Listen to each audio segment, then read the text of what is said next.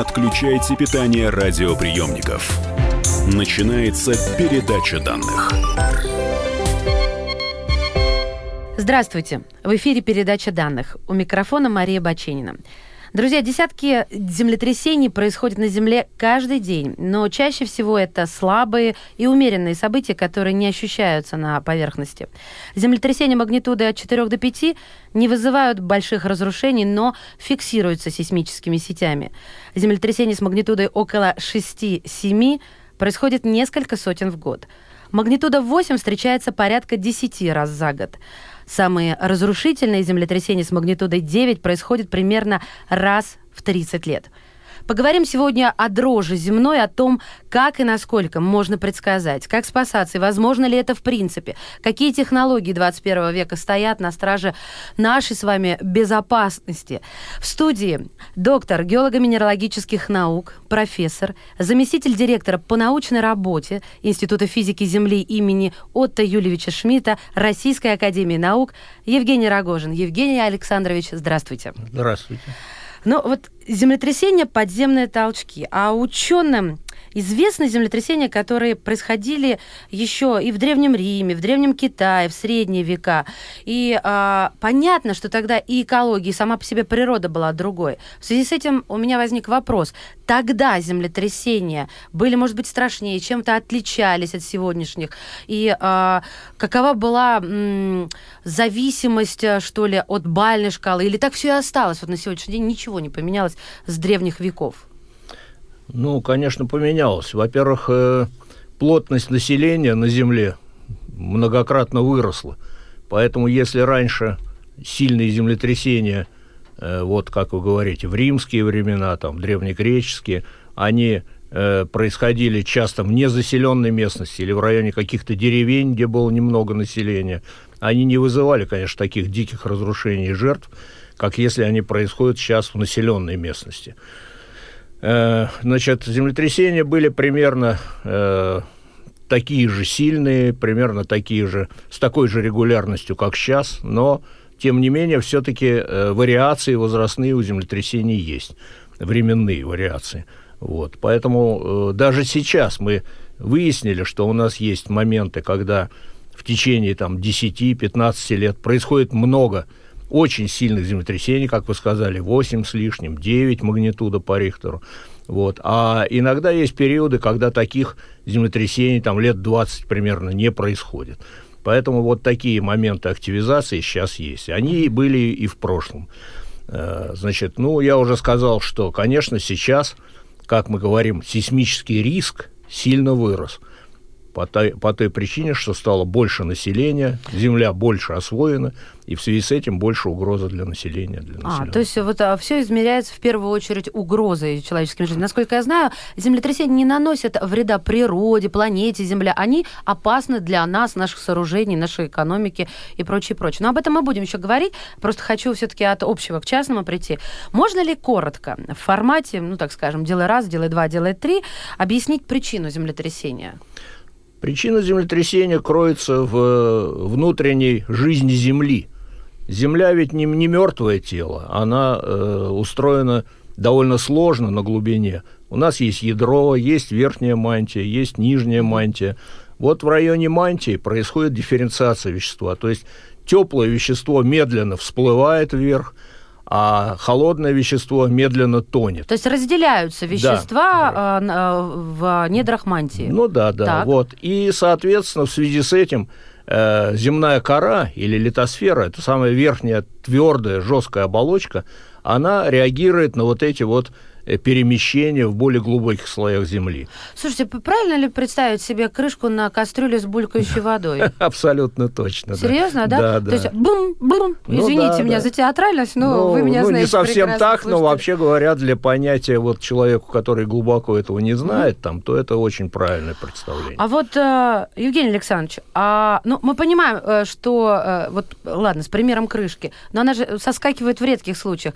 То есть мы можем сделать вывод, что кора земная, она достаточно хрупкая по отношению к силам, которые происходят, э, и энергии, которая выделяется во время дифференциации, правильно? Что да, она ломается. Да. Тогда, подождите, а какую роль здесь играет и в какой момент нужно говорить о смещении плит? Ну вот смещение плит – это как раз результат вот этих вот внутренних процессов. Потому что у нас есть области, где поднимается теплое вещество, там на поверхности происходит растяжение э, в коре, а есть места, где у нас, значит, холодное вещество, оно тонет, там э, происходит скучивание. И вот на границах вот этих вот э, значит, потоков нисходящих, восходящих как раз происходят границы плит – которые наиболее сейсмоактивны на, Почему Земли. в одних местах а, Земля э, бурлит сильнее, а в других она холоднее, скажем так? Ну... То есть почему она... Посмотрите, как рисуют э, планету в учебниках, да? да. А, в, в разрезе. Везде одинаковый цвет.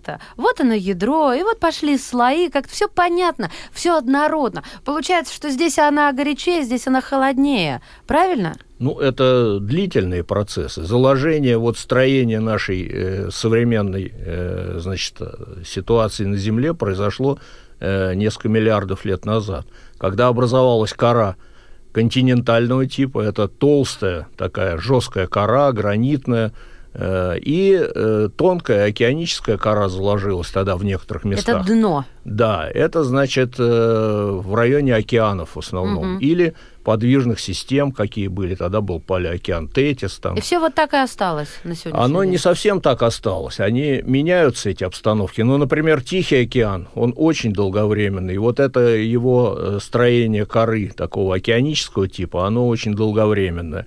Значит, Атлантический океан более молодой. Он образовался позже, и э, тоже является такой зоной растяжения в центре э, Срединно-Атлантического хребта. Ну а в связи с этим есть и зоны сжатия. Э, я не имею в виду, что эти плиты плавают там на тысячи километров, но у нас э, общее э, напряжение в литосфере, они э, передаются от места к месту, и в частности от активных зон к пассивным.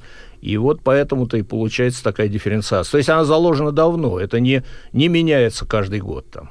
Детский, возможно, вопрос, но не могу его не задать.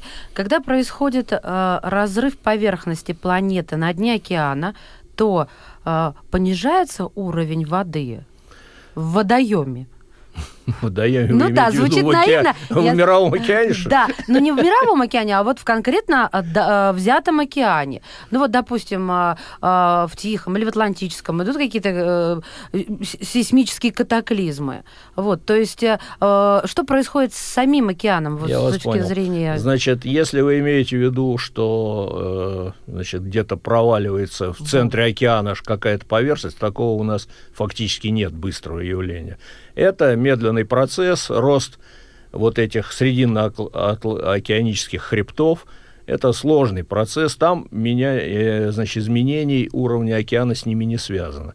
Но другие явления есть, которые, ну, вы знаете, конечно, об этом последнее время это было несколько раз на Земле. Это цунами большие. Вот это действительно связано с быстрыми процессами. Когда у нас происходит землетрясение, ну, типа в Японии, Тахоку в 2011 да, да, да или, значит, было суматранское землетрясение 2004 года. У нас быстро происходит изменение рельефа дна. Быстро это как? Быстро? Да моментально. Секунды. Мер. Секунды. секунды? Да. За секунды у вас образуется уступ в несколько метров на э, поверхности дна. Ого. И кроме того, еще возникают сейсмические волны от, это, от этого смещения. Вот тогда у нас поверхность океана быстро меняется, потому что земля, э, вода ведь не сжимаема, понимаете? Поэтому где у нас уступ возникает на поверхности дна, наверху Туда у нас вода возникает да, э, уступ на поверхности воды, угу. а он распространяется потом в виде вот этих волн цунами. Вот эта вещь, конечно, совершенно реальная, и она связана вот именно с сейсмическими событиями. Одно из самых опасных явлений, связанных с подводными землетрясениями. Друзья мои, мы продолжим. Говорим сегодня про землетрясения, говорим обо всем, стараемся идти по порядку. В студии сейсмогеолог Евгений Рогожин. Не отключайтесь. Не отключайте питание радиоприемников. Идет передача данных.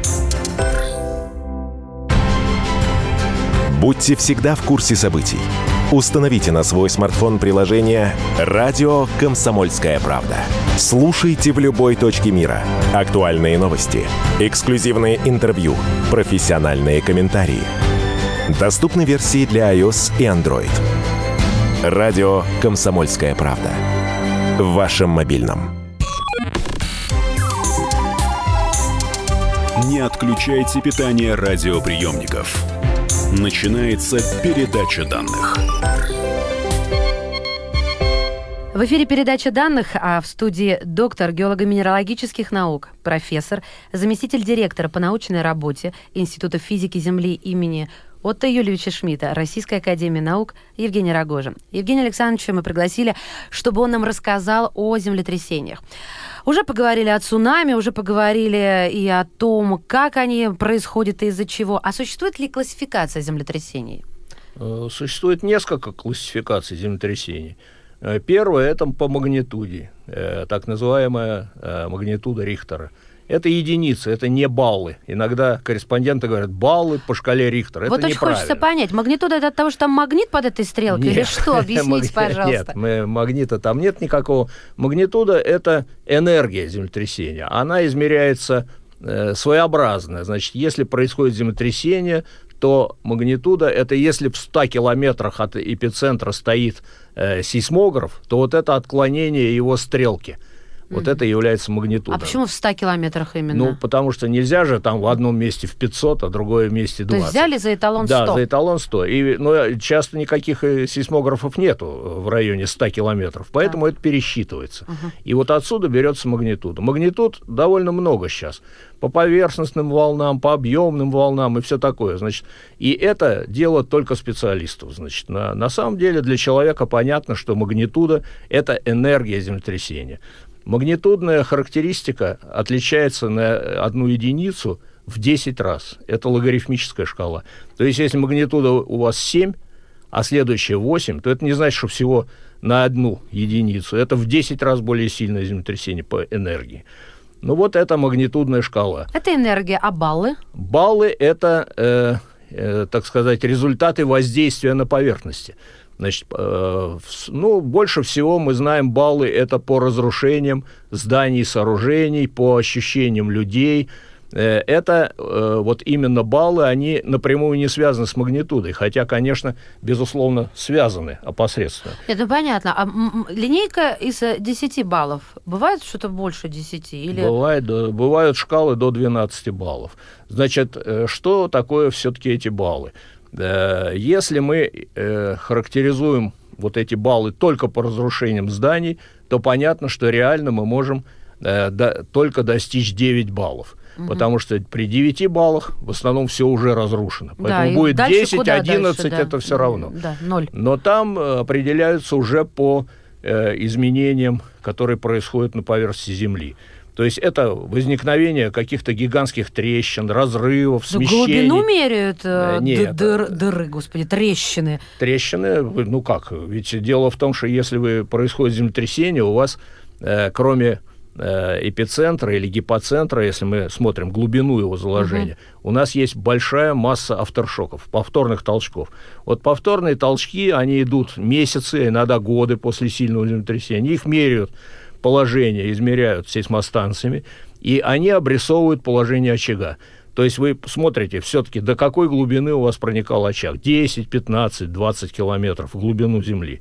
Вот это в основном э, рисуется такая форма очага по э, авторшокам. Но, mm-hmm. кроме того, есть еще классификация по механизмам смещения. То есть вот когда у нас, например, сдвиг – Сдвиг это когда у нас две стороны э, друг на друга заехали. Двигают, двигаются да. друг, в горизонтальной плоскости. А есть взброс, когда у вас поднимается одно крыло. Вздыбилось. Да, вот это, вот это как раз тоже классификация э, очагов землетрясений. Это понятно. Но вот а, на сегодняшний день как быстро, с какой точностью, с какими гарантиями, нам уже это нужно, предсказывать землетрясение, или, как правильно сказать, дают прогноз. И что конкретно предсказывают? Только факт, но мы знаем, что в каком-то 12 году любили, в 14 я читала, сейсмограф американский почему-то предсказал, э, разрушит 40 миллионов жертв, то есть какие-то такие, знаете, глобальные Нострадамусовские э, такие замашки.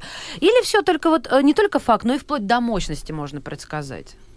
Значит, э, с прогнозом дело не так просто.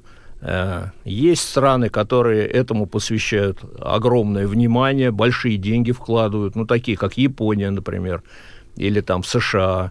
Э, в Китае сейчас очень большая развивается программа прогноза землетрясений. Есть страны, которые меньше э, этим делом заняты. В частности, на мой взгляд, наша страна в этом отношении сильно отстает. Может, нам да. и не надо ну, это мы можем остановиться, но уж дайте я закончу Давайте, с этим. да, да, конечно. Значит, э, прогноз ведь бывает какой? Долгосрочный, это несколько десятков лет. Среднесрочный, примерно год, ну, два года. И краткосрочный, это месяцы, недели, часы. Значит, если взять вот какое состояние науки у нас сейчас в этих развитых странах в основном, э, то у нас получается, что э, кратко, долгосрочный прогноз достаточно устойчив. То есть мы можем точно назвать зоны, в которых в ближайшие 10 там, лет произойдет очень сильное землетрясение, примерно указать его место и магнитуду. Э, если среднесрочный, то дело хуже, потому что тут нужны очень сложные системы наблюдений. И не у всех они есть. Э, в основном такие системы наблюдения располагаются на определенных полигонах. Вот у нас фактически в стране есть один единственный полигон в районе Петропавловска-Камчатского. Это понятно, потому что город большой, в зоне сейсмоопасной, в зоне цунами опасной, и там проводятся наблюдения регулярно, и каждую неделю дается прогноз э, что ждет вот этот район. Угу. Там, значит, установлены GPS, аппаратура, наблюдение за водой в скважинах, э, значит, буровых скважинах, затем наклономеры, ну и так далее. Конечно, масса сейсмографов стоит, ну и так далее. Там целый ряд вот этих систем наблюдений, которые показывают поведение поверхности Земли и ближайшего, так сказать, и при и поверхностной области. Дает возможность среднесрочно сделать, но в этой локации. Да. Правильно? Значит, краткосрочно это совсем дело сложное, потому что там Э, ведь у нас и больше сотни разных предвестников имеется. И вот все-таки какова статистика, сколько же нам надо набрать предвестников, чтобы сказать, что вот в течение там, трех дней будет землетрясение такой-то силы, это практически на Земле. Э, почти никто сейчас не да может вы сделать. Что, в 21 веке? Да, ну ничего удивительного, потому что многие вещи э, не может наука пока что открыть. А может да. какие-то приметы? Я сейчас не, даже не смеюсь. Но вот известно, раньше была примета, ласточки низко летают к дождю. Ученые объяснили, почему так происходит и в чем вза взаимосвязь. Вот, вот, вот таких примет, которые, ну вы понятно, ученые, но тем не менее вы знаете, потому что все у нас а, объясняется наукой. Ну вот в Китае был, были такие наблюдения, когда смотрели за поведением собак, животных там, в, и в частности им удалось предсказать землетрясение 1976 года, по-моему, э, по поведению животных. Там была создана такая система, что, значит, в каждой деревне был бесплатный телефон, по которому можно было позвонить в Пекин, и сказать там э, сейсмологам, что вот у нас тут что-то Собака не ведет то. себя так-то да. и так-то. Когда к ним стали поступать многочисленные звонки из определенного района, они этот район обрисовали и выяснилось, что там произошло землетрясение. Но у нас собака себя должна вести. ну это же сельская местность, ну, там, понимаете, там люди и поэтому получается, что такая бы служба была бы даже и полезна, но у нас она, например, невозможна, потому что ведь дело в том, что, что если вам будут поступать такие сообщения, должен быть центр, где это все будут анализировать. И проверять И проверять, да. Конечно. А у нас, например, такого центра нет. Нет такого центра и в США, насколько я знаю. Да и в Японии нету. В Японии система более такая технологичная. У них вся страна покрыта GPS, э, аппаратурой, вот вся про страна. Японию как раз. Я напомню, уважаемые слушатели, 11 марта 2011 года в Японии произошло землетрясение силой в 9 баллов. Оно вызвало сильнейшее цунами. Разрушена не только прибрежная зона, но и судьбы десятков тысяч людей. Спровоцировала аварию на АЭС Фукусима. И весь мир ну, действительно застыл в, перед возможностью повторения Чернобыльской аварии. И у меня вопрос, Евгений Александрович, а на сегодняшний день, ну, давайте о наших ученых говорить, э, они могут дать, вы можете дать объяснение, почему эту трагедию допустили? Это было в секунды? Могу объяснить. Значит, э, дело в том, что на самом деле японская э, служба, она называется геодезическая, по-моему, служба, угу. она, значит, ведет наблюдение за предвестниками землетрясений. Они э, сделали прогноз, что в этой зоне будет сильное землетрясение. И оно произошло таки 9 марта, не 11, а 9. Так. Оно имело магнитуду 7,7. Но не баллов, как вы сказали. Я, помните, вас предупреждал. А по, а по шкале Просто по шкале Рихтера. Рихтера, да. правильно говорить. Теперь Значит, я запомню. Спасибо. Восторг полнейший, понимаете, японцы Предсказали, предсказали. супер, а молодцы. оказалось, что это был предварительный толчок. И, и это уже предсказать было невозможно. А потому что как бы первое перекрывает второе, Да, правильно? второй толчок произошел вот 11 числа. Он вызвал то самое цунами, жуткие деформации поверхности. И, и вот эту самую Фукусиму э, э, станцию. О Фукусиме я сейчас скажу еще. Но что вот этот толчок уже предсказать никто не мог. Более того, выяснилось, что, э, значит, кроме прогноза, ведь есть еще оценка сейсмической опасности для территорий тех или иных. Евгений Александрович, вот Да. давайте подвесим интригу, потому что сейчас а, у нас время перерыва небольшого. О, о том, как предсказывать, о Фукусиме и о том, как спасаться, ну, если что, проконсультируемся и узнаем благодаря сейсмогеологу Евгений Рогожин в студии «Комсомольской правды». Не отключайте питание радиоприемников. Идет передача данных. Радио «Комсомольская правда». Более сотни городов вещания и многомиллионная аудитория. Иркутск 91 и 5 FM. Красноярск 107 и 1 FM. Вологда 99 и 2 FM. Москва 97 и 2 FM. Слушаем всей страной. Не отключайте питание радиоприемников. Начинается передача данных. Друзья мои, продолжаем. Землетрясение. В частности, мы говорим о японской трагедии. В студии доктор геолого-минералогических наук, профессор, заместитель директора по научной работе Института физики Земли имени Шмидта Российской Академии Наук Евгений Рогожин. Евгений Александрович, остановились, напомню для слушателей, э, на моменте, когда мы обсуждаем э, трагедию 2011 года в Японии, катастрофу атомно, атомной станции Фукусима. И э, вот Евгений Александрович пояснил, что первый толчок, который произошел за несколько дней до 11 марта, предсказали. Радость, здорово, все. А затем невозможно предсказать второй, э, второй толчок. Более И- сильный. Да, более сильный. Теперь вы хотели о Фукусиме несколько слов. И вот продолжите, пожалуйста, свою речь о Японии. Первое, я хочу сказать вот что, что Япония ведь э, страна, которая все время э, живет э, в угрозе, во-первых, землетрясений, во-вторых, извержений вулканов. Да, ну, вы вот в знаете. преддверии. Они сказать, живут как бы на вот таком вот э, очень опасном а, значит, участке земной планеты нашей. Э, Поэтому они, э, значит, задолго до всякого землетрясения стараются э, уменьшить его э, возможные последствия. То есть они строят дома сейсмическими, антисейсмическими мероприятиями, поэтому, надо сказать, при таком огромном землетрясении у них было не так ведь и много и жертв, потому что было всего около 25 тысяч погибших. Это, конечно, страшное Это дело, страшная цифра, но конечно. если вы возьмете, например, э, Суматру, где было землетрясение той же силы, например, в 2004 году, то там было 200 почти что тысяч погибших. Ну, может, даже и больше. Там тоже было цунами. Поэтому японцы, они в этом отношении относятся соответственно. Они не только прогнозом занимаются, что не всегда, как я сказал, э, приносит положительный результат, они еще и строительством надежным занимаются. Это сейсмоустойчивость Да, дома. сейсмоустойчивость зданий.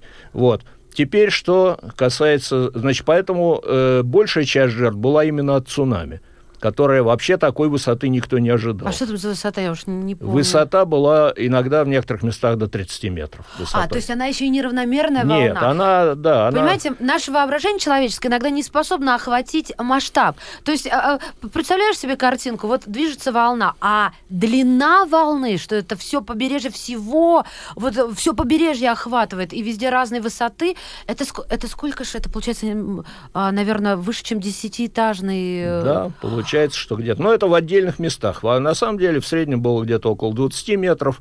Э, Тем не менее, это, Это гигантское совершенно. То есть это не, ничего не может против этого устоять. Значит, станция Фукусима строилась американцами.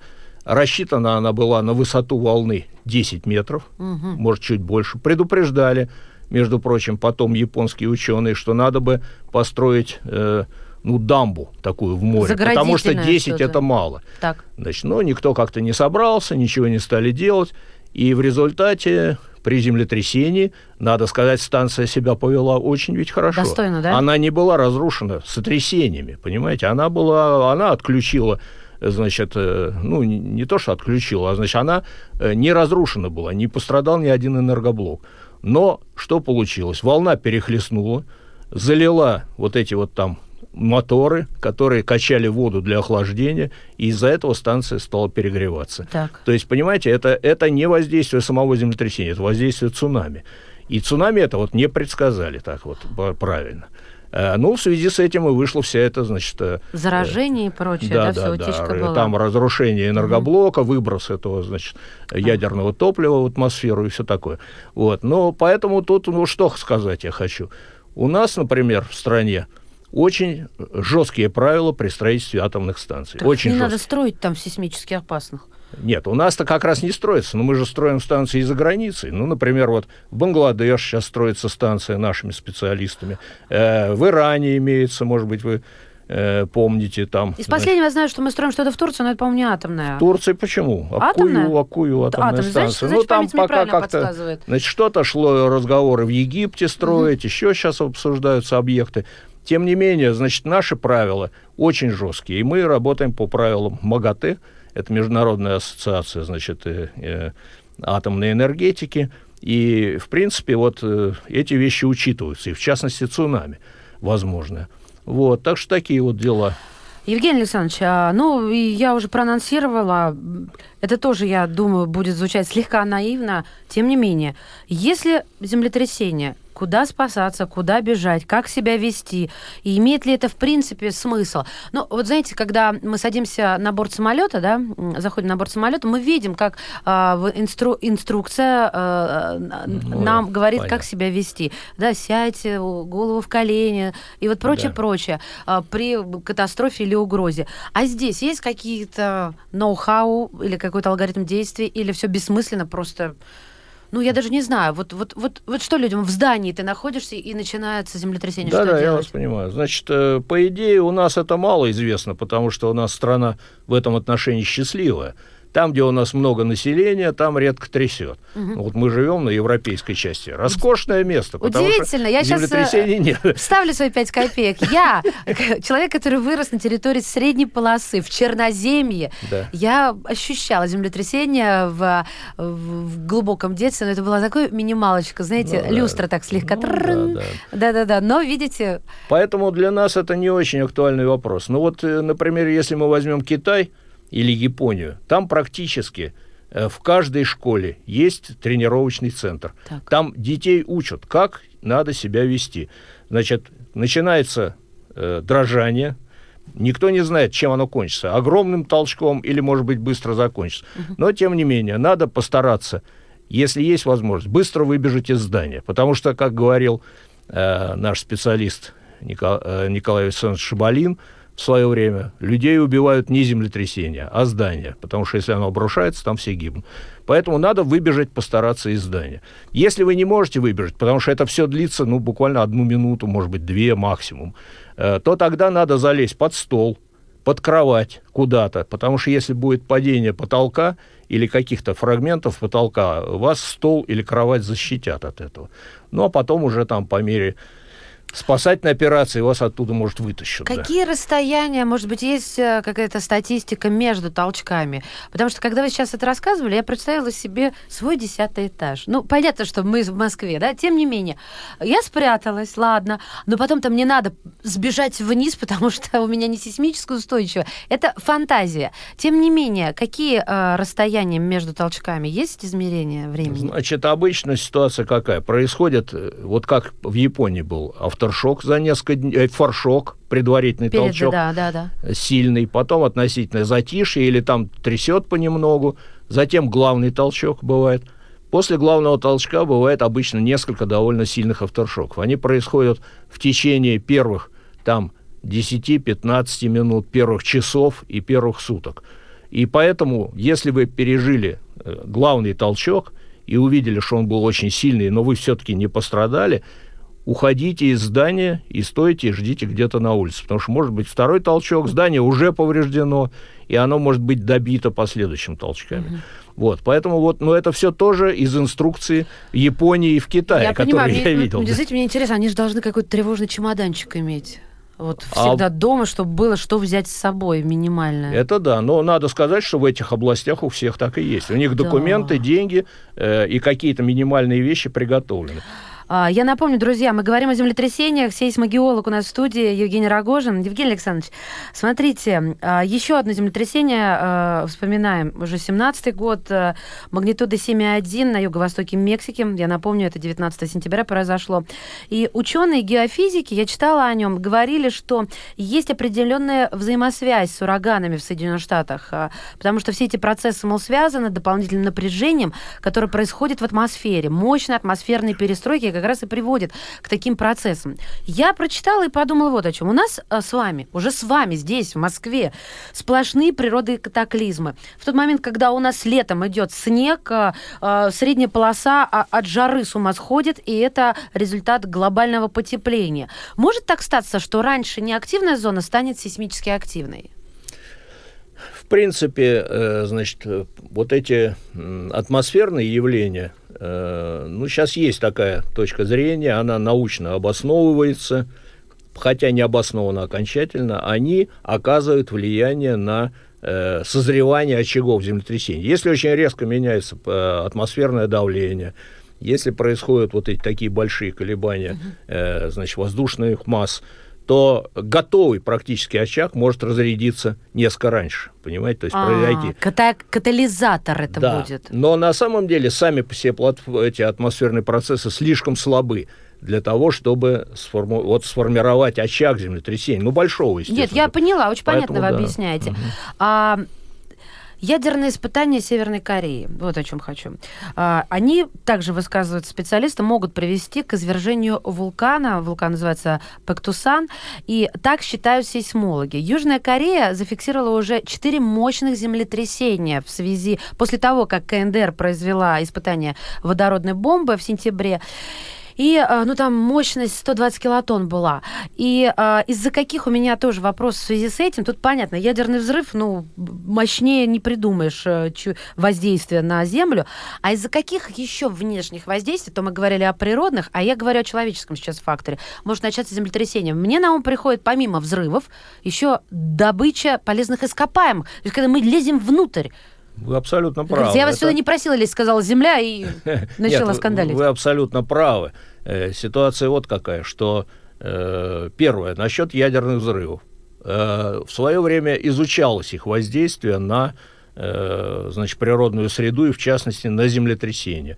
Например, атомное испытание, вернее, испытание ядерного оружия в Неваде, которое было в США, оно приводило к результатам, что активизировались какие-то разломы, возникали реальные природные землетрясения небольшие после этого. То есть э, получалось так, что э, значит, это было как бы искусственное землетрясение, вот этот ядерный взрыв. У нас в СССР в то время проводились испытания на Семипалатинском полигоне регулярные, подземных, этих самых подземные испытания.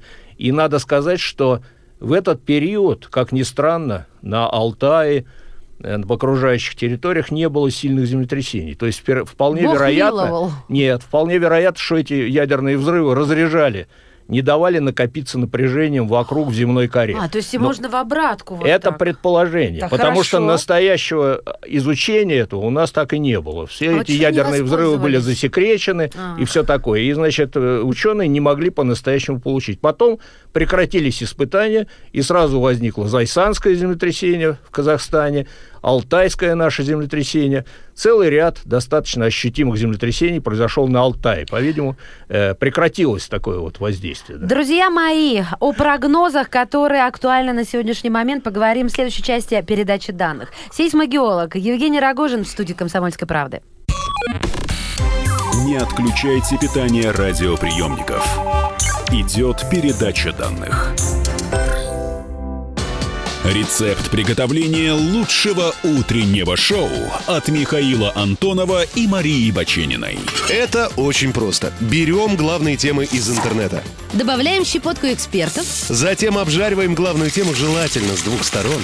Периодически приправляем все это мнениями слушателей. Иронию и сарказм добавляем по вкусу. Наслаждайтесь. Утреннее информационное шоу «Главное вовремя» с Михаилом Антоновым и Марией Бачениной. Слушайте по будням с 7 часов утра по московскому времени. Не отключайте питание радиоприемников. Начинается передача данных. В эфире передача данных. У микрофона Мария Баченина. Обсуждаем землетрясение, дрожь земли. На основании исторических хроник, на основании научных фактов. А, В студии доктор геолого-минералогических наук, профессор, заместитель директора по научной работе Института физики Земли имени Отто Юльевича Шмидта Российской Академии наук Евгений Рогожин. Евгений Александрович, следующий вопрос. Просто времени остается мало, я начинаю Да, немножко давайте, давайте. торопить коней. Как связаны вулканы и землетрясения? Э, Связь их э, в разных местах э, Земли разная, в разных поясах. Э, Не выяснена напрямую связь вот на Тихоокеанском побережье. Обычно землетрясения сопровождают сильное извержение вулкана. Ну, Но- это понятно. ну Начало да, трясти, да, да. и, пожалуйста, она плюется. Это логически. А когда сам по себе вулкан, как он порождает землетрясение? Ну, вот э, когда идет извержение, то там э, возникают относительно слабые землетрясения. Они не являются главным источником опасности. Но вот э, мы изучали вул- вулкан Эльбрус. У нас есть такой на Кавказе, Есть, все его известно, знают. да. Значит, высшая точка Европы. И надо сказать, что там э, выяснилось, что мы изучали повторяемость сильных землетрясений, которые там происходили, и брали данные по повторяемости вулканических извержений, сильных, которые были там, э, вообще говоря, даже в историческое время зафиксированы. Э, то есть уже вот в Голоцене это было и в последние там тысячи лет. Надо сказать, что они в противофазе находятся. То Это есть, что когда значит? это значит, когда происходит сильное извержение вулкана, у нас нет в это время сильных землетрясений. Разрядка, как тогда же, когда вы говорили Да. про испытание ядерного Более оружия. того, прогревается земная кора от вулкана, Да. она становится мягкая, она не накапливает напряжение, да, и а потом происходит извержение вулкана, все остывает и начинаются землетрясения. понимаете? Тогда абсолютно, я считаю, будет логичный вопрос. Если вы сейчас объяснили а, буквально то, как предотвратить землетрясение. Ученые обсуждают возможность предотвращения. Сделать пластичность, залить, зацементировать, забить гвоздями, я не знаю, Я что. вас понимаю. Нет, к сожалению, э, сейчас у нас такой вот прямой технологии этого нет. Есть э, идеи научные, что вот, а вот давайте тут взрыв сделаем атомный, подземный, и тогда, может, у нас не будет землетрясений. Но мы точно не знаем этого результата. А может, наоборот, произойдет землетрясение, которое бы, произошло реально лет через 20, и уже э, никому бы не повредил. Поэтому никто такую ответственность на себя не возьмет. По идее, должны быть исследования проведены. Но, насколько я знаю, в мире реальных таких серьезных исследований, кроме, может быть, США, никто не проводит сейчас. Да, я-то как-то полагал, знаете, думала, что только мозг человеческий не изучен, и душа еще. Оказывается, еще землетрясение. Вот смотрите, как оборачивается иногда вот эта не, э, не до конца изученная история. А, Друзья мои, я для вас напоминаю, 20 сентября 2011 года в Италии на скамье подсудимых оказались и сейсмологи вместе с чиновниками, но мы сейчас про сейсмологов, потому что в 2009-м а, подземные толчки практически стерли Аквилу с лица земли. Погибли более 300 человек, десятки тысяч лишились домов, и, по мнению пострадавших, трагедию можно было бы предотвратить, если бы ученые вовремя обратили внимание на тревожные сигналы. Результат, результат, они были осуждены, и а, даже а, э, шесть ученых-сейсмологов а, вынесен приговор. Господи, дай бог памяти, насколько. Шесть лет тюрьмы. Вот, шесть лет тюрьмы. Шесть лет тюрьмы. У меня вопрос, конечно, возникает. Во-первых, а, а, несут ли ответственность э, сейсмологи? И какую, если да? А то мы же только к погода, предсказанию погоды уже начинаем предъявлять после снега летом.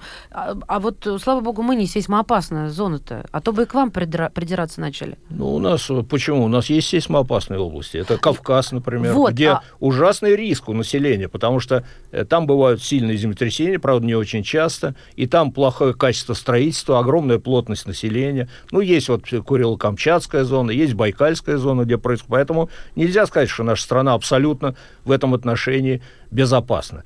А теперь, что касается вот ответственности. Э, у нас нет уголовной ответственности за э, прогнозы. И слава богу, потому что наука пока что нам не дает возможности делать такой вот, ну я уже об этом говорил. Да, это понятно. Надежный, устойчивый прогноз. Была бы возможность, сделали бы, ребят. Да, мы не безусловно. ленимся, просто наука еще не шагнула так далеко Да, вперед. но, но если вы, например, введете уголовную ответственность, то все разбегутся из этой области и скажут, да зачем нам это надо? Ведь мы не можем, у нас нет таких возможностей, а нас будут судить. Там ведь, кстати сказать, в Италии это произошла какая история? Никто бы никого там не судил, если бы не было предсказания этого землетрясения. И тогда вот эти чиновники и кто-то из ученых там сказали, да-да, не будет никакого землетрясения, все возвращайтесь домой, сидите спокойно, и все будет в порядке. В это время произошло землетрясение. Если бы они эту глупость не сделали... А они так сказали, а Они так получается. сказали населению, население вернулось. И вот их судили-то не за то, что было, не было нормального прогноза, а за то, что они обманули население. халатность. Как будто бы они могли это дело предсказать. На самом деле они этого не могли предсказать. Да. На сегодняшний день есть а, прогноз землетрясений, которое опасно для жизни? Которые вот, действительно ужас, и надо спасаться. Вы имеете в виду где? В мире или да в в стране? мире, да, на планете Земля. Ну, наверное, надо идти от наших, нашей страны. Оно нам ближе все-таки. Ну, в нашей стране мы, э, вот наш центр, у нас есть координационный прогностический центр при нашем институте, я его возглавляю. Мы каждые три месяца в МЧС шлем некую справку, что у нас происходит в стране э, с, с сейсмичностью. Если взять, э, значит, какие у нас сейчас, ну, более-менее сейсмоопасные области, вот, которые мы подтверждаем из месяца в месяц, и, вернее, из, из квартала в квартал, это, конечно, район Камчатки, это Южные Курилы, Северная э, Япония, это, значит, Хоккайдо, ну, это там рядом они все находятся.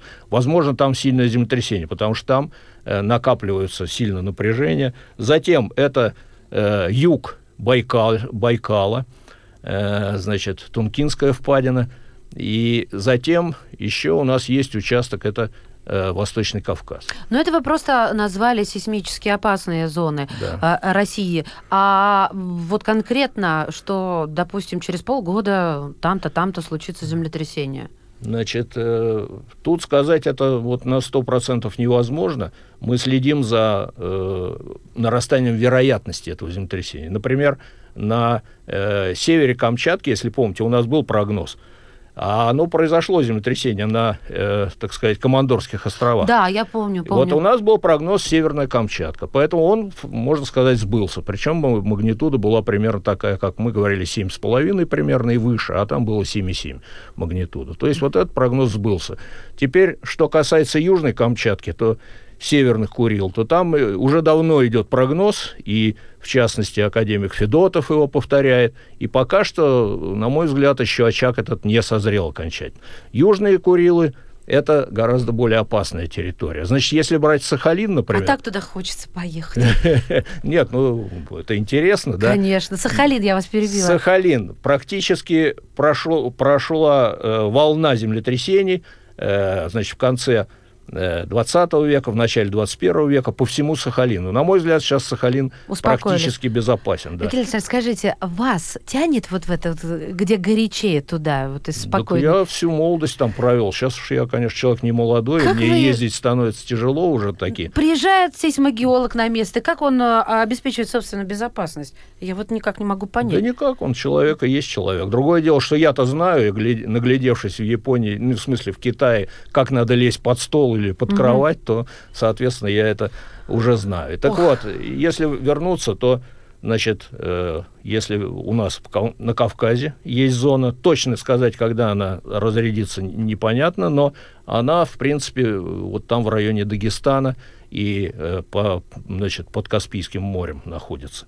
По идее, это землетрясение не должно бы быть ужасно разрушительным, но мы этого точно не знаем, потому что оно, мы прогнозируем, что оно достаточно глубокое, и поэтому, может быть, сильных колебаний на поверхности не будет. Так что есть у нас зоны, которые мы сейчас за, ним- за ними следим, и в МЧС передаем вот эти вот развития обстановки в каждой из этих Ну, а если что-то случается, то МЧС мгновенно предпринимает какие действия. Вот мне главное, чтобы их на всех хватило, а то как-то жутковато. Рассылают, да, вот сегодня разослали там. Нет, МЧС тут же, тут же сообщает свой, своему региональному центру, который есть, ну, например, там на Кавказе есть регион, или на Камчатке. И региональный центр начинает отслеживать обстановку. Если они по местным уже данным видят, что землетрясение готовится, ну, они начинают предпринимать э, какие-то меры там. Вот. Ну, например, было, было такое учение на Камчатке несколько лет назад, когда туда стали завозить одеяло, продукты. А куда людей девают-то? В, в бункеры нельзя, в воздух всех не поднять. Палатки. На воду нельзя. Палатки а и там раскол. теплые одеяла. Да нет, ну, такого нету, конечно. Нет, ну просто как-то...